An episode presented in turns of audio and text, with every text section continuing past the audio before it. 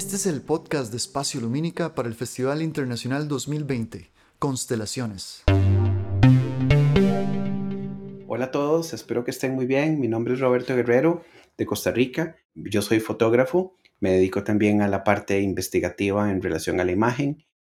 Estamos en el podcast de identidad y género para el evento de Lumínica y eh, pues es un gusto compartir con ustedes y conversar precisamente sobre estos temas que nos atañen. Hola a todos, bueno, mi nombre es Julia Murillo, este, yo soy de Costa Rica y actualmente vivo en, en México, en la ciudad de Guanajuato, este, y estoy acá como parte también de los artistas locales seleccionados dentro de la categoría de eh, identidad de género y cuerpo.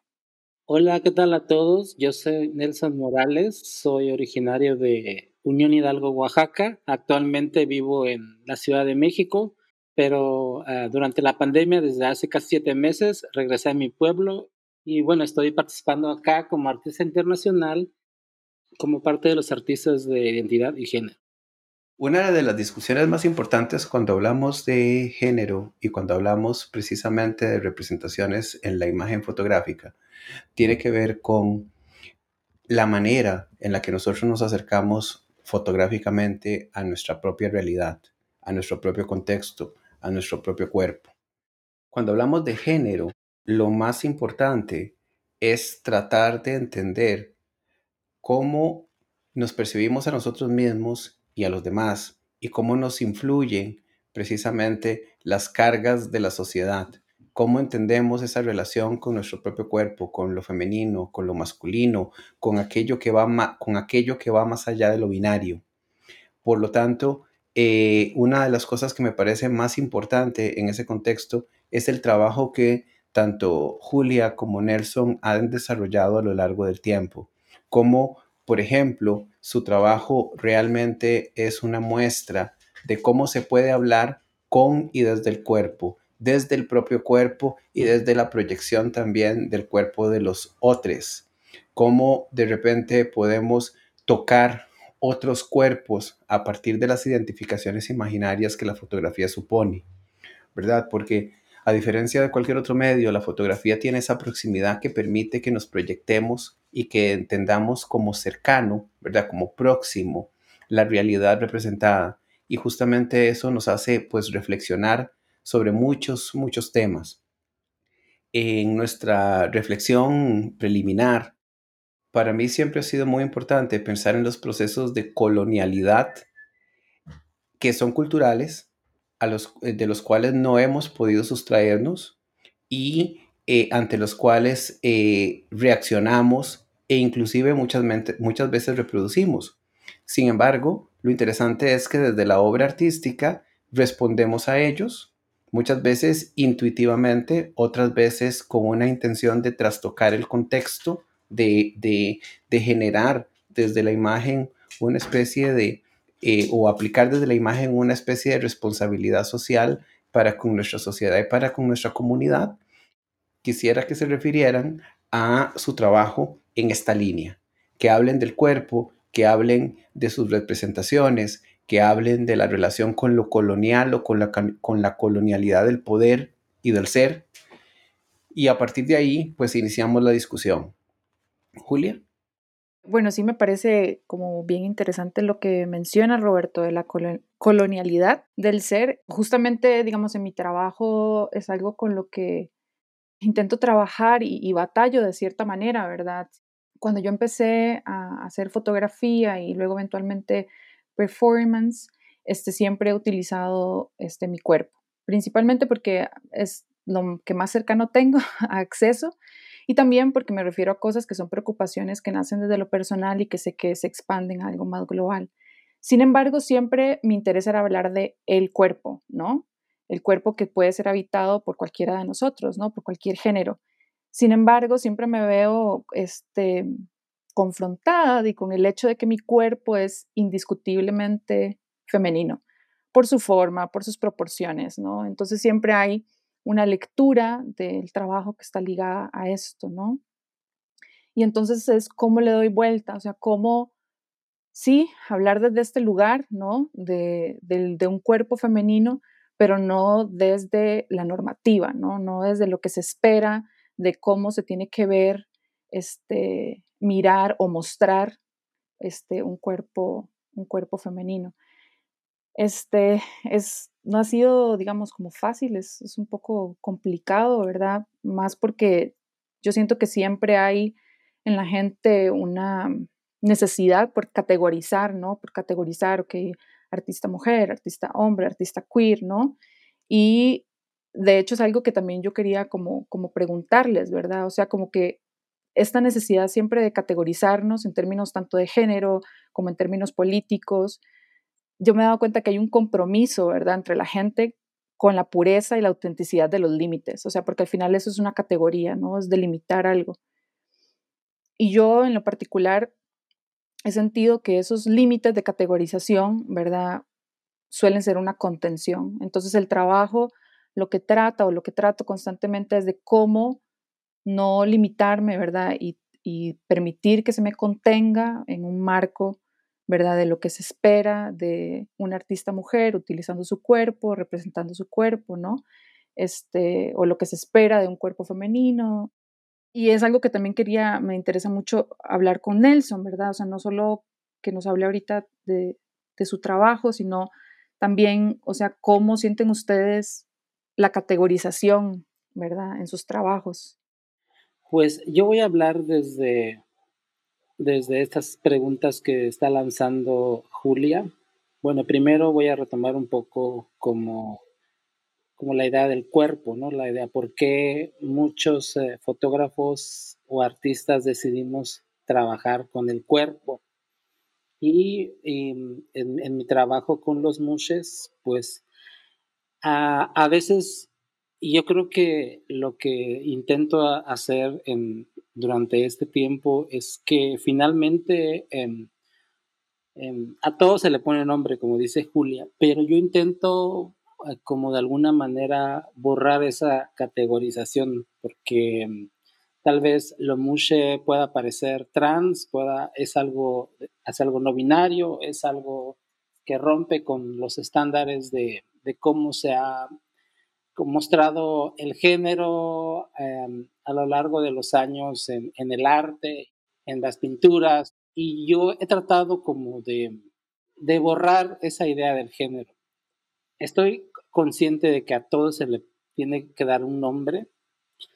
Eh, sin embargo, eh, a lo largo de estos años, em, yo creo que lo más interesante es, es em, vernos como seres humanos. Creo que para mí es lo más importante, independientemente de, de la diferencia de cuerpos, la diferencia de ideologías, em, la diferencia de colores. Creo que em, todos, todos somos seres humanos y tenemos un lugar especial. De hecho, Nelson, precisamente eso que vos referís con respecto a no categorizar, a no entender el género desde una perspectiva, bueno, que yo llamo personalmente occidental, porque así fue como nos, como, como, como nos han educado, como nos han colonizado. Precisamente esa, esa, esa no categorización de la que vos hablas es lo que a mí me parece más interesante y más rico de tu trabajo y además también más auténtico.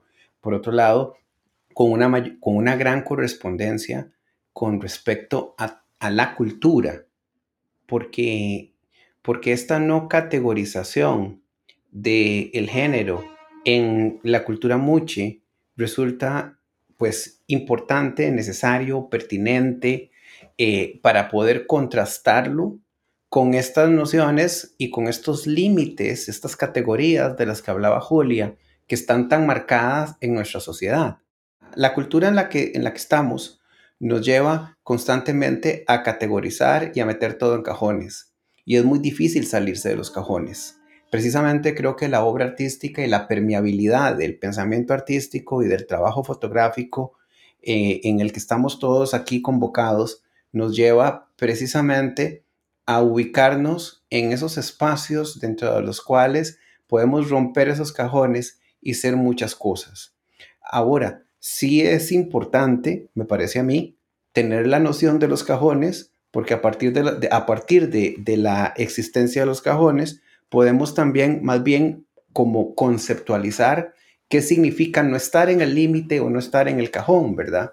Más bien significa cómo, cómo salirse de y cómo encontrar esas particularidades culturales. Particularmente eh, en el caso, como lo decía hace un momento, de tu trabajo, Nelson, me parece interesantísimo la noción concreta de trabajar precisamente desde la identidad indígena y por lo tanto desde otra forma y otro sistema de pensamiento. Como hablaba Julia en su trabajo, ¿verdad? También cómo ella revisa su propio cuerpo, la, la, la, manera en la que ese cuerpo se presenta, se manifiesta, eh, es un receptáculo de una identidad también que es mutable, que resiste a los límites. Entonces, eh, tal vez quisiera que los dos se refirieran a la, a la permeabilidad del cuerpo, a la permeabilidad de la identidad, a la posibilidad de ser y de no ser o de ser muchas cosas. Yo creo que como tú mencionas, em, retomo un poco em, cuando hablas de lo indígena, em, precisamente como cultura indígena eh, y muchas de las culturas de Latinoamérica, obviamente fuimos colonizados por los españoles y fuimos doctrinados a la religión, a los estereotipos que se han em, generado a través de los años y que de alguna manera teníamos que acatar porque es el momento de, o ya desde hace mucho tiempo eh, nos hemos revelado y, hemos traspasado em, muchas ideologías y en mi caso con la comunidad Mushe es un claro ejemplo de desobediencia, de rebeldía y de crear em, una propia identidad única que, que traspasa muchas ideas, como debo repetir, muchas ideas eh, de género y mm, desde esa perspectiva, creo que yo en mi trabajo he, tratado em, de no guiarme por los estereotipos, de no guiarme por lo que es correcto y no políticamente correcto. Yo trato siempre de ser honesto, aunque no sea políticamente correcto, pero cuando un trabajo artístico es visceral y es honesto, creo que adquiere como un valor más real, así lo puedo percibir yo. A mí me parece muy interesante, Roberto, esto que mencionas de la identidad mutable este, y toda esta permeabilidad, ¿verdad? Las posibilidades de, de ser, porque pues mi trabajo, bueno, como, como anécdota personal, Recuerdo una vez estando en clases, este, estaba presentando un proyecto y no me acuerdo específicamente el contexto, pero recuerdo nada más que el profesor se volvió y me dijo, Julia, es que usted nunca se va a poder ver, no de la manera en la que la ven los demás, o sea, ese punto de vista, o usted nunca va a poder realmente verse, ¿no? Entonces, esta idea de la imposibilidad de verme, ¿no? Este, es lo que ha marcado, digamos, gran parte de mi producción. Y esta entonces búsqueda constante, ¿verdad? De cómo el verme está relacionado a poder conocerme, ¿verdad? Y a poder también descubrir mi, identidad. De ahí eh, yo me tomé esto de la permeabilidad ah, de manera bastante literal en algunos trabajos, ¿verdad? En donde empecé entonces a, transformar, ¿verdad? El cuerpo, a, a, transgredirlo, a mutarlo, a cambiarle su forma, este, para verlo de otra manera. O sea, como esta idea de que si no puedo acceder a mi propia imagen y por lo tanto no puedo, eh, sí, como del todo ser, o sea, ser dueña de, mi propia imagen, ¿no? De, de, todo este cuerpo que me contiene. Entonces, ¿cómo puedo tal vez transformarlo en otras cosas, ¿no? Y no arraigar mi identidad en su totalidad al cómo me veo, ¿no? Y por eso mencionaba antes lo de mi cuerpo femenino, ¿no? Porque eso es algo con lo que siempre eh, sigo trabajando y, que también a nivel personal me, es, todo un tema, o sea, de, constante reflexión. Eh, cómo mi cuerpo se ve de una manera en la que yo no, me percibo necesariamente. Y no lo, no lo digo porque no, no me considere mujer, es que de hecho nunca me había sentido directamente mujer, digamos, hasta que el otro lo señala, ¿no? Siempre me pensé persona primero. O sea, siempre me criaron de una manera en donde me percibía persona, sin importar este, lo binario, ¿no? Y hasta que empiezo a, trabajar con mi cuerpo, a mostrar mi cuerpo, se señala, ¿no? Que es femenino. Y entonces, ¿cómo, pues tal vez distorsionarlo, transgredirlo, mutarlo, ¿verdad? Se vuelve como en esta respuesta a decir, bueno, no, no solo eso, ¿no? El cuerpo es muchas otras cosas, este, no solo masculino o femenino. Este, de hecho, yo, mi aspiración es ser muchas cosas, es serlo todo, ¿no? este, y no solo este, lo que categóricamente este, pensamos como, como femenino. Entonces yo creo que esta, esta idea de la identidad mutable, este, yo pues la he trabajado desde ahí, ¿no? Desde cómo a nivel de imagen presentar el cuerpo desde otras posibilidades, ¿verdad? A través de la, de la distorsión de su misma superficie. Esto que vos decís me parece muy, muy, muy necesario precisamente, porque, porque es muy interesante que justamente, así como hablaba yo hace un momento sobre colonialidad y, destacaba en ese sentido, pues el, trabajo de Nelson por, por, relaciones obvias a la hora de hablar de sociedades occidentales versus las sociedades indígenas, evidentemente la colonialidad del ser es una colonialidad que precisamente atraviesa nuestros cuerpos y atraviesa nuestra condición, nuestra percepción sobre el tema del género. La, construcción binaria o la estructura del binarismo es extremadamente fuerte, su influencia en nosotros y efectivamente es imposible no categorizar, ¿verdad? Eh, no categorizar en una representación aquello que la fotografía misma, por su, por su construcción de apariencia de realidad, presenta como lo obvio, ¿no? Que es la, carcasa, la estructura de un cuerpo eh, que biológicamente es femenino y que lo que me parece más interesante es que discursivamente vos hablas de esa permeabilidad. Por lo tanto, también eso plantea un reto. ¿Cómo llevar, lo, cómo, cómo llevar eh, estos planteamientos que, que están en tu discurso a, una representación que inevitablemente trata de fijarte, ¿verdad? De fijarte a una condición corporal muy particular, ¿verdad? Me parece en ese sentido que, pues, que todos estos trabajos con respecto a, eh, anteriores, ¿verdad? De intervenir el cuerpo, de, de, ponerle, de, ponerle cinta, de, poder amarrarlo, de poder de repente dejarle marcas, son una, son, son ese acercamiento, ¿verdad? A esa distorsión, pero, pero es interesante las posibilidades infinitas de, de, llevar la dislocación del cuerpo a un no cuerpo, ¿no? A un, a, un, a un no cuerpo que no necesariamente responda a esta lógica de representación a la cual estamos acostumbrados y estamos inevitablemente normados. Y también como hablas en, de, yo voy a hablar un poco también como, como en un sentido como de la, del poder de transformar el cuerpo, ¿no? Como tú mencionas, cómo Julia em, disloca su cuerpo, amarra su cuerpo, em, se, se, clava agujas en, en la cara, em, como, como, que hay una cierta tensión, hay una cierta un cierto proceso de transformación que ella misma está pasando.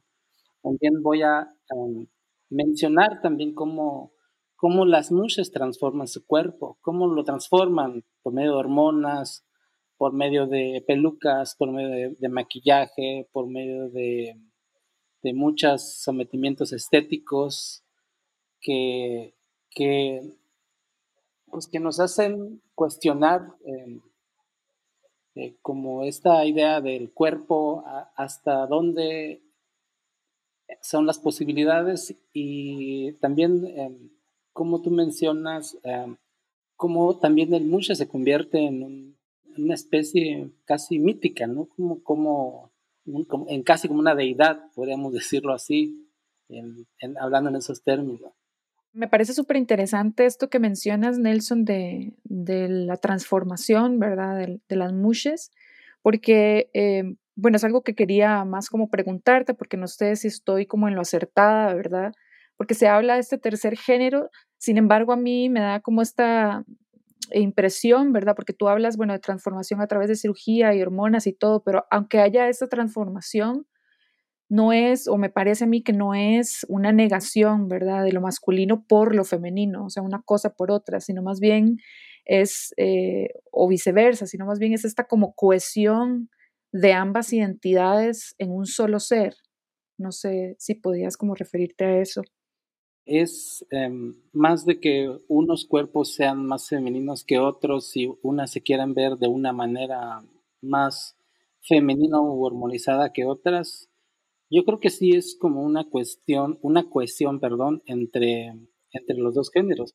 Y, y, así se, nos hemos identificado, por, por ejemplo, eh, en mi caso particular, que, que, por ejemplo yo no, yo no quiero ser mujer, no me he visto de mujer, pero traigo en, dentro de mi ser muchas cosas femeninas y que también las practico, que también son parte de, parte de mí y por eso yo, las dos partes confluyen en mí, lo, tanto lo, lo femenino y, como, y lo masculino. Y en las mujeres que, que son exuberantemente bellas, también existe esa dualidad, una dualidad que, que busca la belleza, pero trae esa fuerza masculina que, que es inherente. Yo creo que uno de los aspectos importantes, ahora que mencionas esto, Nelson, y a partir de la pregunta de Julia, es el hecho de que, de que estamos en dos planos de concepción cultural distinta con respecto al género, ¿verdad? Evidentemente, creo que en nuestro contexto occidentalizado, colonizado, eh, esta idea de que se es eh, de, que se es, la lógica binaria, ¿verdad? De que se es hombre o que se es mujer o que se transforma un cuerpo para poder ir hacia el otro lado, ¿verdad? Siempre es un ir y un venir entre las dos categorías. Esta, esta idea de, de, que plantea Nelson, ¿verdad? Culturalmente, en ese otro plano cultural que es distinto al de nosotros, de la existencia de una opción que no tiene una conflictividad con, la dualidad binaria, sino que está ahí y es una coincidencia de estos elementos, me imagino que también debe haber, toda un, debe haber todo un abanico de porcentajes de cercanía o verdad o, de, o una pendulación de, de, acercamiento hacia lo femenino o hacia lo masculino, ¿verdad? Esto lo estoy planteando como una hipótesis, no necesariamente teniendo el conocimiento preciso, pero lo interesante en todo caso es que esta noción de, un tercer género me habla de una cosa, de una condición, de un pensamiento, de una fijación conceptual que nosotros en nuestra cultura occidental no tenemos, bueno, no tenemos en nuestra realidad cotidiana, porque sí está en la realidad sagrada. ¿En, ¿En, qué sentido? Porque esa coincidencia de opuestos, ¿verdad? Entre lo de lo femenino y lo masculino, para crear una entidad más perfecta y completa, que está de una o de otra manera, o que se percibe o que se percibía ancestralmente como cercana a, a lo sagrado, está no en nuestra realidad cotidiana, sino más bien está en las representaciones eh, mítico-religiosas es decir, en los ángeles, en el mito de los andróginos, ¿verdad? En estas figuras fantásticas que pueden estar sobre todo cercanas a la divinidad, sobre todo los ángeles, que han sido representados en la lógica occidental también como, como, como seres que no tienen, eh, que no tienen, digamos, una distinción por su género. Ahora, eso solo existe en, en, en esa esfera en nuestra cultura occidental. Lo interesante es que, la, que en la cultura muche eh, estos pensamientos, estas tradiciones ancestrales que además le dan cabida a, a las personas muche dentro de la comunidad con un estatus que evidentemente no podemos esperar que exista en nuestras propias sociedades, ¿verdad? Con un estatus de viabilidad, de validez, de dignidad que no existe en nuestro contexto, eh, pues está en relación con esas percepciones ancestrales y con esa sintonía cultural que es muy distinta a la de nosotros.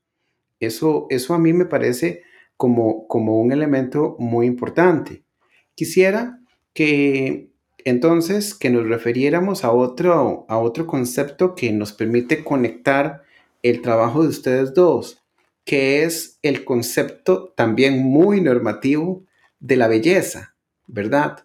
Eh, justamente en esta mutabilidad del cuerpo, desde la que trabaja em, y a la que aspira discursivamente el trabajo de Julia, evidentemente lo que hace también es emplazar un ideal o un contraideal de corporalidad, por un lado.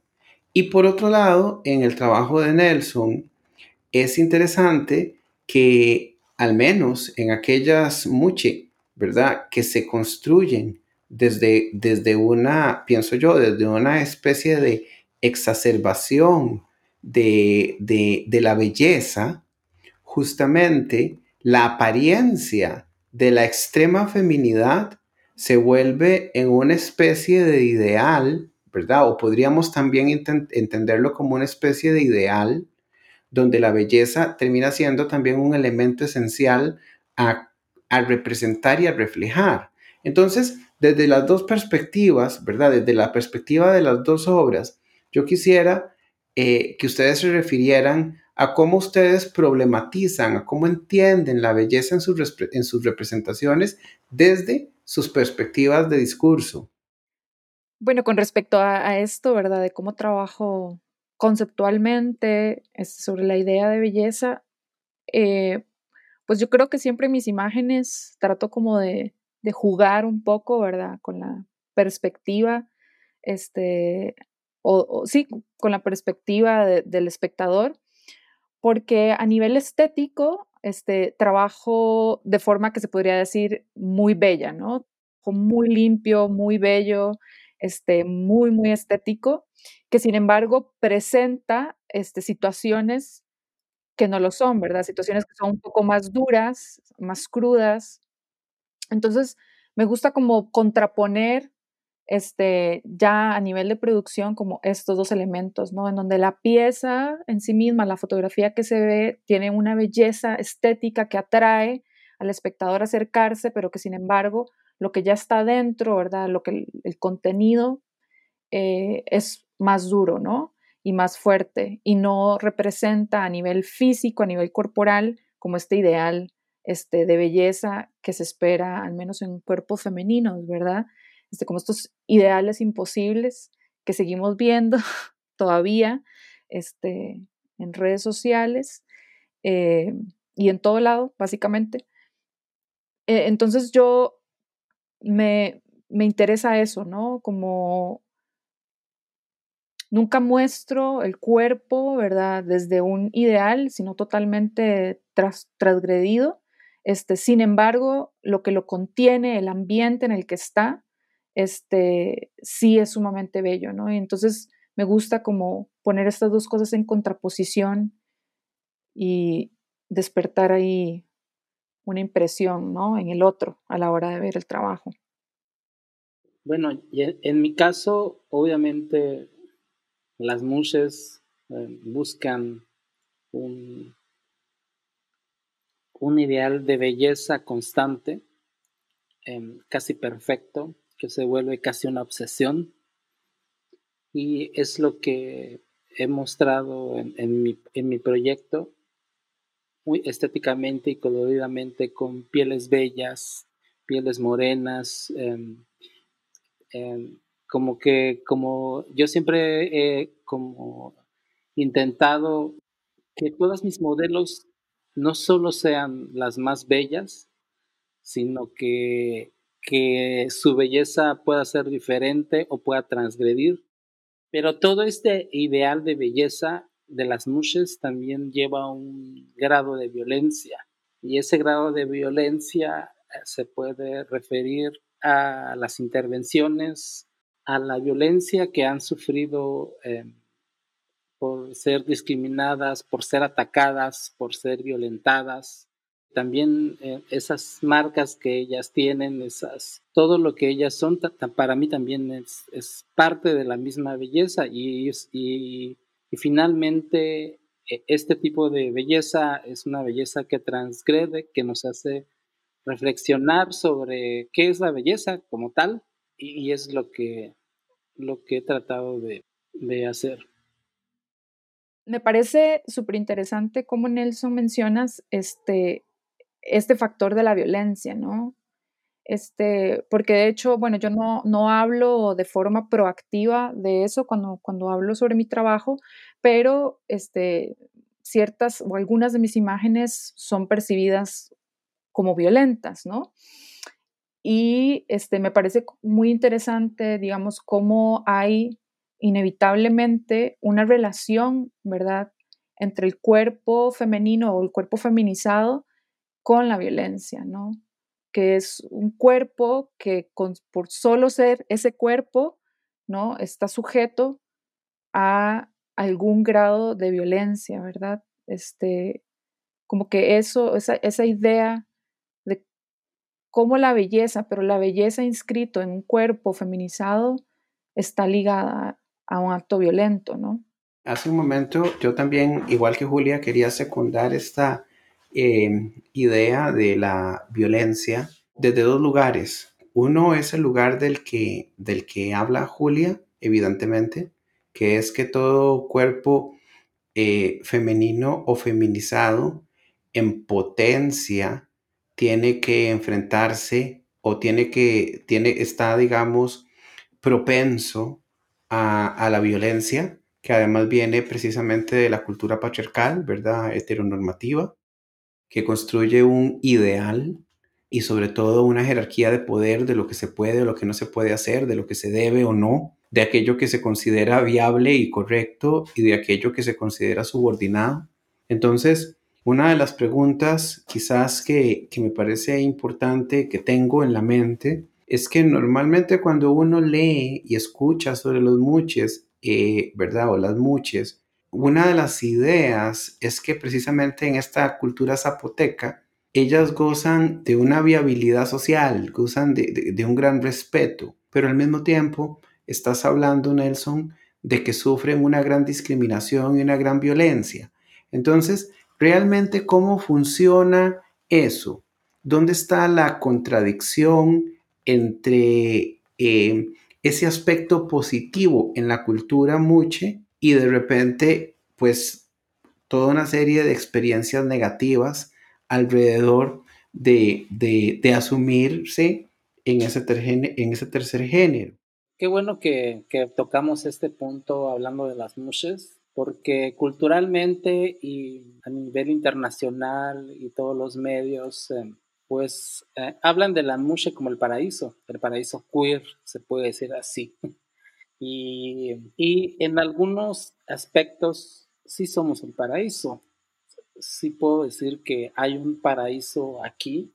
De la diversidad se puede decir así, eh, porque las mushes son queridas por sus familias, son deseadas de alguna manera por su familia para que una, para que una familia tenga una musha en casa, porque las mushes em, trabajan bastante, tienen como, em, como actividades importantes y esenciales que solo hacen las mushes.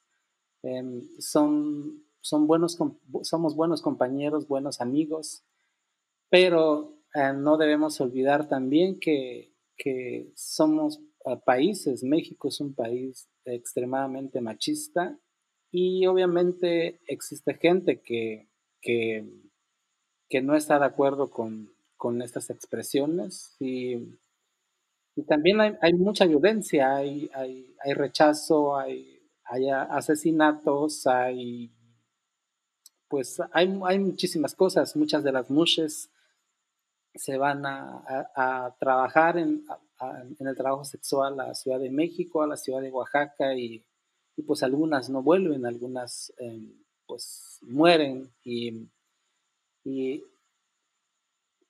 esa es parte como de la violencia. Entonces para mí el, paraíso queer, el paraíso mushe es, es, una utopía, no existe. Es, em, y, bueno, y todos se preguntarán, bueno, ¿y, dónde quedó el paraíso? ¿Y dónde quedó esta, esta idea tan, tan fabulosa de, las mushes? Como mencioné, obviamente existe una gran apertura por, por las gentes.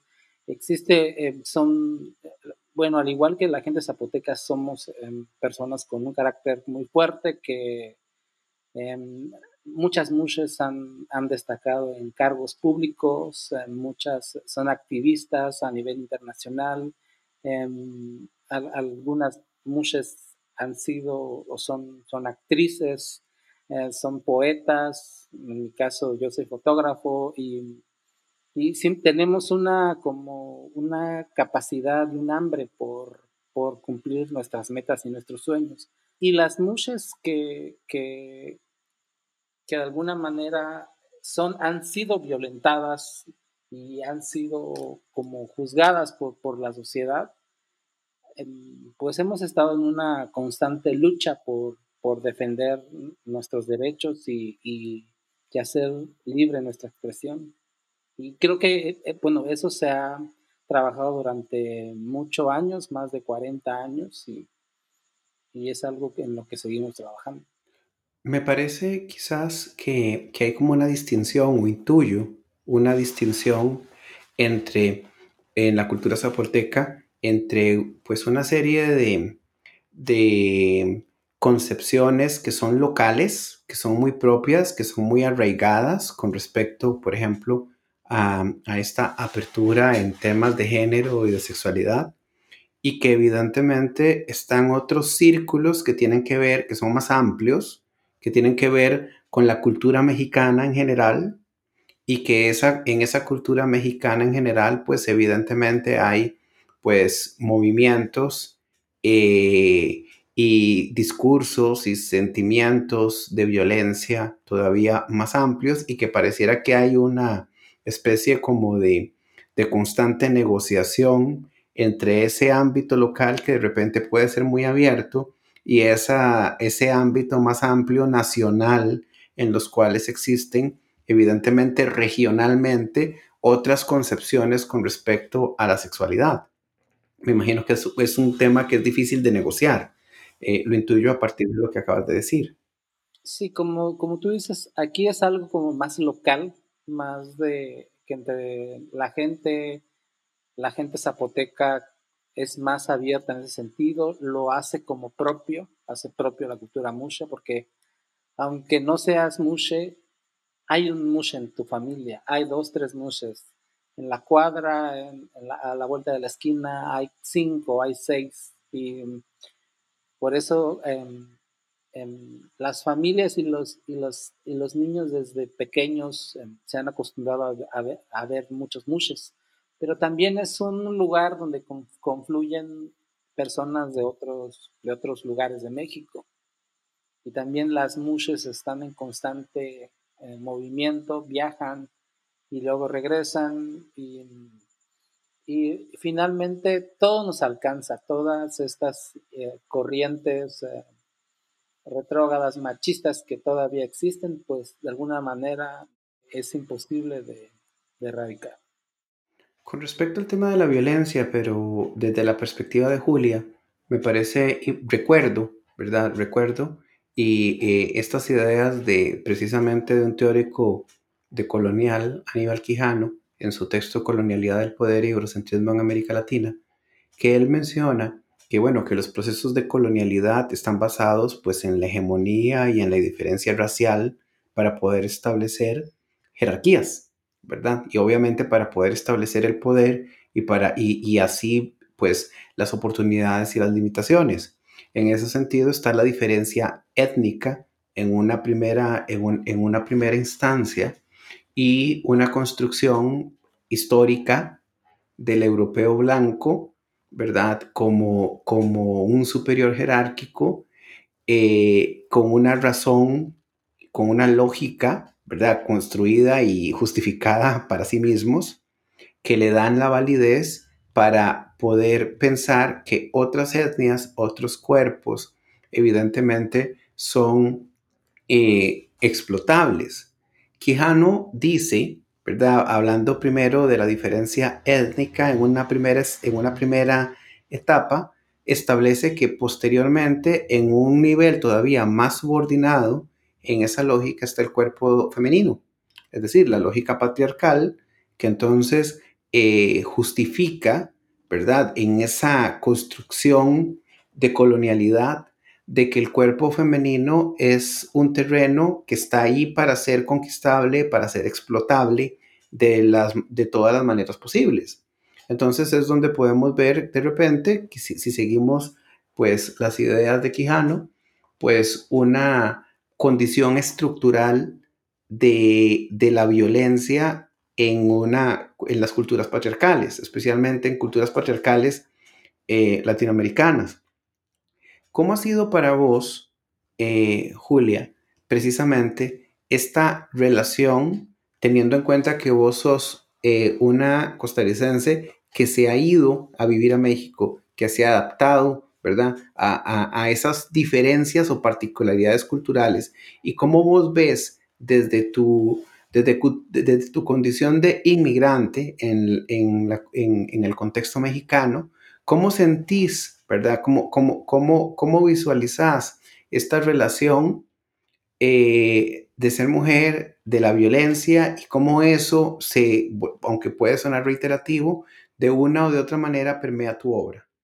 Sí, claro. Bueno, aquí hay varias cosas, ¿verdad? Porque también hay que partir desde el hecho del privilegio, ¿no? O sea, aquí en México se me percibe distinto de cómo se me percibe en Costa Rica este, por mi fisionomía este, y mi color de piel, que para mí, para nuestra, y, mi, percepción y, la percepción de iguales en Costa Rica no es tan diferente, acá en México sí se percibe como diferente. O sea, yo soy percibida como blanca. Entonces, a partir de ahí, estoy ya inmediatamente en una posición de privilegio, digamos, a diferencia de otras mujeres con pieles más este, morenas, ¿no? Eh, y eh, el, trato es distinto, o sea, es, impresionante eh, cómo el trato en general, trato cotidiano, es, es diferente, ¿no? Es, es, bastante extraño, ¿no? Yo no había sentido esto viviendo en Costa Rica, ¿no? Hasta, hasta venir acá. Sin embargo, con respecto a la violencia, o sea, yo creo que independientemente eh, de una mujer, independientemente del tono de su piel, este, solo por el hecho de ser mujer y de transitar la vida en un cuerpo femenino, es como tú lo mencionaste anteriormente, está propenso, ¿no? A ser víctima de violencia en algún grado.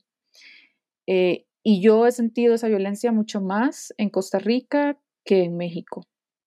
Eh, pero creo que tiene que ver mucho tal vez el lugar donde vivo o, las actividades en las que me desenvuelvo, ¿no? De, nuevo, desde un, desde un, lugar de privilegio, es así, o sea, eh,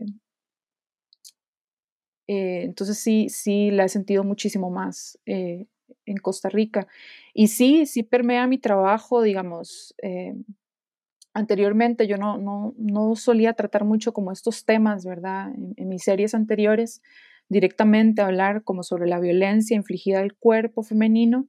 Este, sin embargo, es algo de lo que estoy hablando más en, proyectos actuales, este, en donde ya me refiero pues explícitamente, digamos, a situaciones de violencia contra el cuerpo, como lo es la violación, ¿no? como es la agresión física, la, la, la violencia sexual, ¿verdad? Por la que pasamos las mujeres, ¿verdad? Este, tan solo por transitar en la calle, ¿no? Desde el hecho de que alguien te grite algo, te toque o te secuestre y te viole, ¿no? Este, y es algo en lo que ya me refiero más directamente en nuevos proyectos, en donde sí me interesa como hablar desde el punto de vista de una víctima, de una sobreviviente, ¿no?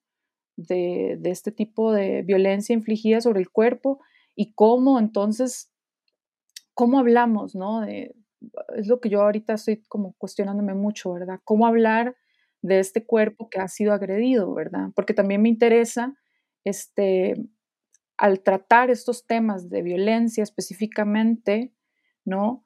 No solo hablarlo del tema de, de la víctima, de la que sobrevive, sino también este, desde el contrapunto al cliché, o sea, desde otro lado, o sea, alejarme del cliché lo más posible, ¿verdad? Siempre que se habla de violencia contra las mujeres, o sea, lo que se, lo que se ve en los medios, en las noticias, es una y otra vez, ¿verdad? La imagen de ese cuerpo violentado, este, la, imagen de ese cuerpo agredido, el cuerpo muerto, ensangrentado, este, y esta es la imagen que se consume, ¿no? Y se vuelve casi como algo tan cotidiano y también hay un, y entonces se un cliché, ¿no? Hay, hay un cliché de cómo se tiene que ver la em, víctima de violencia, ¿no? Y todo esto lo que ha generado es que entonces se demerite también cuando esto no es visible. O sea, vemos, hay tantas mujeres que son víctimas de una violencia que no es visible en el cuerpo directamente, ¿no? Este, entonces, creo que la manera, digamos, en la que, pues ahorita permea mi trabajo de forma muy directa, ¿no? Con estos nuevos proyectos, pero también la manera en la que la quiero abordar es otra vez yendo en contra de la normativa, de lo que se espera que un cuerpo violentado tiene que ser, porque eso no es así, eso no es la realidad, ¿no? Ahora me gustaría que nos refiriéramos directamente sobre la fotografía sobre el dispositivo fotográfico. Como hemos hablado de la dimensión temática de las obras, hemos hablado de la dimensión discursiva de las obras, eh, ¿verdad? Pero, pero me parece importante hablar de la dimensión mediática de las obras, es decir, obras producidas en fotografía. ¿Qué les significa a ambos producir, trabajar con, en y desde la foto? con las posibilidades simbólicas que tiene la foto, con la manera en la que la foto es percibida culturalmente y cómo la foto, vamos a ver, sirve de vehículo para una serie de significados que otros medios de representación artística no tienen. Bueno, en mi caso, em, efectivamente, la fotografía es como un vehículo o como un arma que puede ser de doble filo. Y este este ejercicio es, no, no, no solamente es para, para abordar eh, problemáticas em, con las cuales de alguna manera podemos decir así que, sufrimos o que, o que padecemos, pero em, yo creo que, que sí la fotografía, el vehículo de la fotografía es un, eh, es un instrumento con el cual mueves eh, muchas ideas en tu cabeza y, muchos demonios y muchas em, cosas que traes dentro y que, y que sirve como ejercicio de, de exorcizar. Yo, yo de esa manera lo veo. Creo que cuando algo pasa en tu mente, cuando algo cambia, o cuando, cuando tu, tu fotografía traspasa eh, la pared traspasa los lugares y, la gente lo ve y la gente reflexiona y la gente eh, reflexione y llega en un punto de acuerdo y, pueda hacer, puede de alguna manera cambiar ideas. Yo así, así veo el ejercicio de la fotografía, que no lo veo en, por ejemplo, yo no hago performance, no, no hago otro tipo de arte, yo, yo hago fotografía y, por eso me siento a gusto con haciendo fotos, me siento también muy a gusto em, estando ante la cámara, hacer performance para la cámara y de esa manera yo me libero de, de, energía y también atraigo energía que, que, posteriormente tiene que salir. Sí, yo como menciona, como menciona Nelson, yo también pienso en la fotografía como un medio, ¿no? Eh, que aunque yo sí, eh, más recientemente estoy trabajando con, otras, em, con otras formas, ¿no? Como objetos, texto, performance. La fotografía sigue siendo muy importante porque casualmente yo de lo que hablo constantemente es, ¿no? Como de, la distorsión, ¿no? De la distorsión del cuerpo y de la distorsión de ideas también, ¿no? Este, de cómo se supone que se tiene que ver tal cosa, ¿no? Este, como esta idea del, supuesto de la imagen. Eh, y yo en lo que insisto, insisto constantemente es más bien en la total desconfianza de las imágenes, ¿no? En cómo una imagen realmente no es una representación fiel de una realidad, es una construcción, es una distorsión, ¿no? Y cómo entender esto, ¿verdad? Eh, es entender, ¿no? Que existen diferentes formas de ver las cosas, ¿no? Y existe una percepción de nosotros mental y hay una percepción del otro y son un montón de juegos de percepciones, ¿no? Que ninguna es del todo verdad y tampoco ninguna es del todo mentira. Y entonces para mí la, la fotografía sigue siendo como muy importante, o sea, jugar para mí constantemente con esta idea de desde dónde me veo, cómo me veo, cómo me represento, ¿verdad? Cómo me ve el otro, Em, este juego de miradas, ¿verdad? Esta, la cuestión de la, de la, imagen, del reflejo, la imagen de la imagen, pero es algo que está constantemente siempre dando vueltas en mi trabajo. Y, y, siempre que me refiero a algo, utilizo mucho la palabra de imagen, ¿verdad? Por ejemplo, ahora cuando hablamos de lo de violencia, ¿verdad? ¿Cómo se ve? Pero cuando digo se ve, lo pienso a nivel de imagen, ¿verdad? Porque son las imágenes que vemos en los medios, ¿verdad? Entonces, todo este tema de si jugar o, más bien confrontar al otro, ¿verdad? Con esta idea de que la imagen no es, del, no es fiel, no es algo en lo que podemos necesariamente confiar, eh, sí sigue siendo pues el, centro, ¿no? De mi trabajo, aunque, aunque utilice otros medios. Justamente creo que lo interesante con esto eh, que señalas ¿verdad? Y que señala Nelson también, porque habló también de lo performático y evidentemente del apego a la, a la representación con lo fotográfico.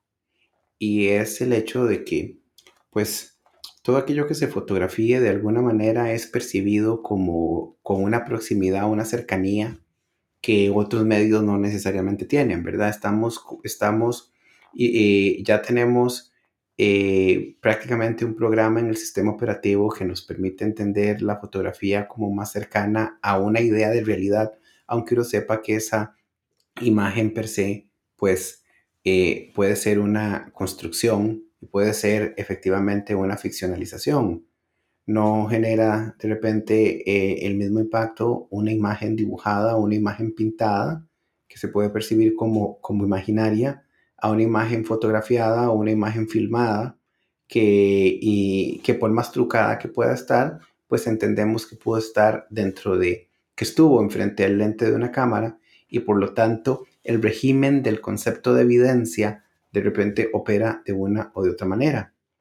Ahora quería referirme quizás a, a una idea eh, con respecto, ¿verdad? Lo citaba en un texto sobre ustedes, eh, a, un, a, un, planteamiento que hace John Sarkowski, uno del el director del Departamento de Fotografía de, del MoMA y uno de sus principales curadores, cuando en los 70, finales de los 70, 1978, acuña una, pues, categorización, ¿verdad? Hablamos de que queremos salirnos de las categorías, pero siempre caemos en ellas. Una categorización que me pareció muy interesante eh, en el caso de ustedes por el tema de la reflexión especular.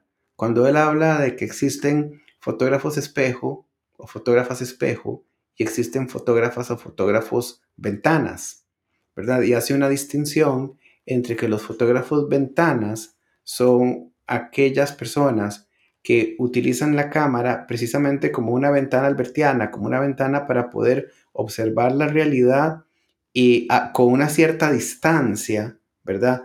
Eh, más o menos objetiva, ¿verdad? Pero con una pretensión o un intento de poder ver la realidad con un cierto distanciamiento, mientras que las y los fotógrafos espejos son aquellos quienes eh, su carne, su mente, sus ideas, sus afectos, sus imágenes, inevitable, su pensamiento está realmente imbuido en las imágenes, ¿verdad? Está, está metido en las imágenes, está, está literalmente eh, enraizado en las imágenes. Desde esa perspectiva, para mí, ustedes son eh, espejos. Y, me encanta esa noción de espejo porque creo que hemos conversado en, toda esta, eh, en todo este podcast sobre esta relación de reflejo que hay, ¿verdad? En el caso de Julia, que es evidente, ¿verdad? De la autorrepresentación y por lo tanto la autorreflexión, pero también en el caso de Nelson, de cómo al percibirse como muche, desde qué lugar ve a las muches y ¿verdad? Y desde qué lugar ve a la cultura, de, en qué momento efectivamente hay un reflejo y hay una diferenciación. Yo sé que es una obviedad decir que ustedes son espejos porque operan fundiéndose con el espejo mismo de la fotografía, pero sí quisiera que se refirieran a esas ideas. Bueno, en mi caso creo que efectivamente somos fotógrafos de espejo y, yo también puedo decir que, la fotografía es una manera, como tú dices, de acercarnos al fondo, pero también de, confrontarnos, de cuestionarnos a nosotros mismos, de, buscar, de rascar eh, en el fondo de la tierra para poder descubrir algo, para poder investigar sobre algo y eso es lo que, lo que yo trato de hacer en, mis proyectos con las muses y, y, otros proyectos que he hecho. Y em, es una manera también como, como de, de entrar al fondo y, y, también no, no sabes si, si todo lo que vas a descubrir va a ser bueno. O sea, puede, puedes encontrar en cosas em, que te pueden herir, que te pueden, em, que te pueden lastimar, que te pueden cuestionar, que no te pueden dejar en paz. Pero yo creo que cuando de, algunos fotógrafos desarrollamos ese tipo de proyectos, creo que es más honesto y es más profundo. Sí, a mí cuando, bueno, cuando justo leí eso que mencionas, este, Roberto, de fotógrafos espejos, no, no conocía yo esa categorización, pero me sentí totalmente identificada. Eh, porque, bueno, yo eh, de repente, ¿no? Hablando, a veces suelo mencionar que mi trabajo es autorreferencial. Trato de no mencionarlo tanto porque siempre hay una confusión, porque cuando se habla del autorreferencial, tal vez se espera que el trabajo explícitamente hable, ¿verdad?, de una experiencia propia, una anécdota, una historia, ¿no? Una narración. Este, sin embargo, mi trabajo yo más que, más que considerarlo un trabajo narrativo, que creo que no lo es, este, creo que es un trabajo que insiste, ¿verdad? Una y otra vez en, una idea o, en un grupo de ideas, pero que nacen desde una preocupación personal, que nace de emociones, de afectos, de formas propias mías de pensar, ¿no?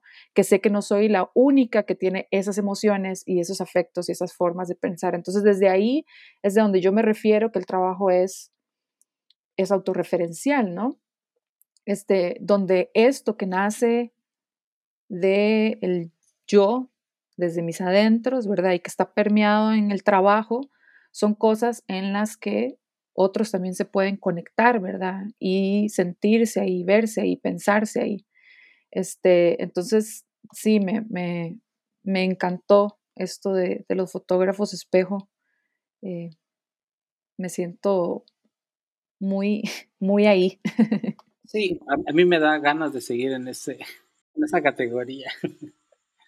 En algún momento, inevitablemente, y para algunas cosas somos ventanas y para otras cosas somos espejo. ¿verdad? Personalmente yo lo creo, yo lo, lo, ¿verdad? Desde mi propia producción artística, evidentemente estoy consciente de que uno deja su subjetividad, su carne, sus emociones, eh, convierte la vida, ¿verdad? La propia vida, la experiencia en, en arte, O, o, en una materia, pues para mover las, la, las representaciones artísticas. Y desde allí, pues uno de cierta, de cierta manera logra lidiar con el mundo, de una mejor o de una peor manera, pero logra uno lidiar con el mundo, a partir también de la ayuda de las representaciones. Entonces yo también creo que efectivamente uno se cose al espejo, uno se funde al espejo, uno trabaja generando imágenes espejo de otros, la fotografía es un espejo con memoria, pero también nosotros somos espejos y nos cosemos al, a ese espejo que es la fotografía misma, generando ahí toda una serie de metáforas que podríamos pasar horas tratando de dilucidar. Pero teniendo en cuenta que el tema de esta reunión, ¿verdad? En términos generales ha sido la relación entre fotografía, género y cuerpo, eh, en una frase, ¿cómo pueden ustedes, cada uno de ustedes, resumir esa relación? ¿Cómo pueden resumirme en una frase concreta, directa, sucinta, lo, cómo ustedes, y, obviamente arraigada y vinculada a su propio trabajo, eh, pueden eh, factorizar, pueden condensar esa relación entre fotografía, cuerpo y género? A mí lo que me parece, digamos, de hacer esta relación es que creo que actualmente y más este, en la sociedad contemporánea totalmente virtualizada, ¿verdad? Se ha hecho una relación estrecha entre la fotografía, la identidad y el género. ¿A qué me refiero? Con que se supone, ¿no? Que esta imagen de uno mismo me representa, es quien soy, ¿no? Entonces, por lo tanto, este, habla de mi identidad y por lo tanto esa identidad está siempre ligada, ¿verdad? Desde una normativa al género, ¿no? Entonces yo creo que en sí mismas relacionarlas, o conectarlas las tres me parece como problemático, porque casualmente creo que el trabajo de los tres, ¿no? hace más bien esta disrupción, ¿verdad? En donde habla de que la fotografía este, no, no fija, no es la única que fija mi identidad, ¿verdad? Y que mi identidad no está ligada a mi género, ¿no? Entonces, yo creo que más bien no desde la cohesión de estos tres conceptos, sino más bien desde su quebrantamiento, ¿verdad? Este, es donde, donde creo que, que radica, ¿no? El, trabajo que hacemos. Bueno, para, yo quiero finalizar hablando de, la, relación entre la fotografía, la identidad de género y el cuerpo, creo que la, finalidad de, mezclar todos estos conceptos en, este, esta charla es em, problematizar, evidenciar y reflexionar sobre las distintas muestras, expresiones de y opiniones de género que existen actualmente. Y creo que, también es, es importante para, para aceptarnos, seamos como somos y, y, para reflexionar que, que, a pesar de todas las diferencias, como ya le había dicho, diferencias de color de cuerpo, de preferencia, identidad sexual, en algún momento todas eh, estas diferencias tienen que convertir. Pues bueno, yo tengo que decirles sobre este tema eh, que a nivel personal, desde mi propia práctica artística e investigativa, cada vez más también creo que eh, evidentemente es la permeabilidad, son los cruces, son las mezclas, es la provisionalidad, es la incertidumbre, sabemos que la fotografía socialmente, pues, eh, se entiende como que está vinculada a la verdad, pero tenemos claro que la fotografía es al mismo tiempo el, medio de uno de los medios de representación más mentirosos que hay, precisa, precisamente por la, por, porque se entiende que sus informaciones son de cierta manera fidedignas, aunque sabemos que eso es falso. Tenemos claro que el cuerpo está mutando, que nuestra noción de cuerpo también, eh, justamente en la época en la que vivimos, en la época de la virtualidad, en la época de las redes sociales y en la época de la imagen, el, el cuerpo se transforma, el cuerpo no es real, el cuerpo es un avatar, también que la identidad es, no es fija ni inamovible, sino que se va transformando, se va reconfigurando con el tiempo. Y pues eso nos deja, para variar, en el mismo punto en el que empezamos. Es decir, no estamos quietos, sino que seguimos en un constante movimiento. Yo quiero agradecerles.